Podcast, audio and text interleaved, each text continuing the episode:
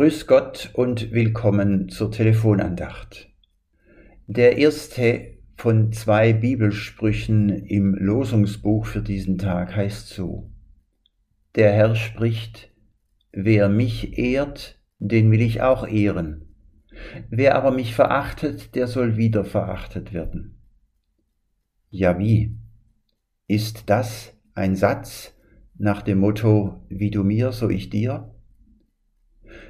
Sagt Gott hier wirklich, wenn du mich nicht ehrst, ehre ich dich auch nicht? Wenn du mich links liegen lässt, dann lasse ich dich auch links liegen? Erst einmal, das ist im ersten Samuel Buch kein Satz, der immer und jederzeit und für alle Menschen gilt. Er ist eingebettet in eine bestimmte Geschichte. Dieser Satz ist bezogen auf die Familie des Priesters Eli, dessen zwei erwachsene Söhne sich nichts sagen ließen, sich nicht orientierten an dem, was die Ehrfurcht vor Gott gebietet.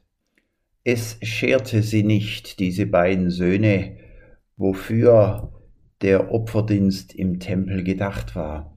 Nein, sie haben ihren Vorteil daraus gezogen, Sie haben vom Opferfleisch für sich das Beste genommen, sich bereichert, sich Vorteile verschafft, so wie es ihnen in den Sinn kam.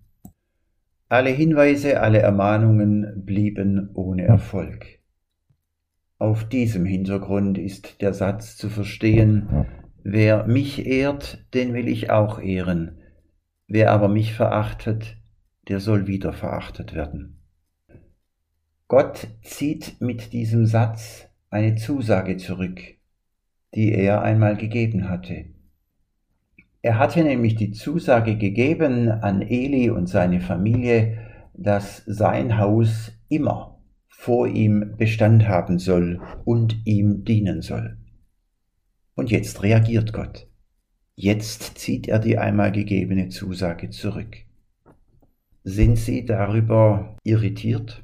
Schütteln Sie darüber insgeheim den Kopf? Eine solche Situation kennen alle von uns, die Kindern begegnet sind, mit dem festen Willen, ihnen in Liebe und großer Freundlichkeit zu begegnen, und dann erleben mussten, dass ihnen diese Kinder auf den Nerven herumtrampeln.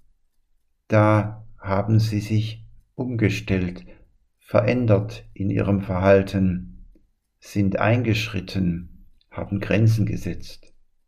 Diese Situation kennen auch alle, die einen aus ihrer eigenen Sicht schwierigen Nachbarn oder Kollegen haben. Sie wissen, wie Vorsätze zerbröckeln, jemanden zuvorkommend, freundlich, mit Geduld zu begegnen. Gleichwohl, ein Unbehagen bleibt, bei diesem Satz aus dem ersten Samuel-Buch. Und das Unbehagen wird eher größer für alle diejenigen von Ihnen, die am Montag auch die Telefonandacht gehört haben.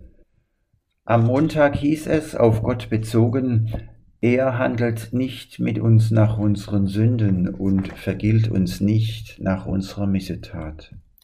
In diesem Bibelsatz, Psalmvers vom Montag, wurde Gott lobend beschrieben.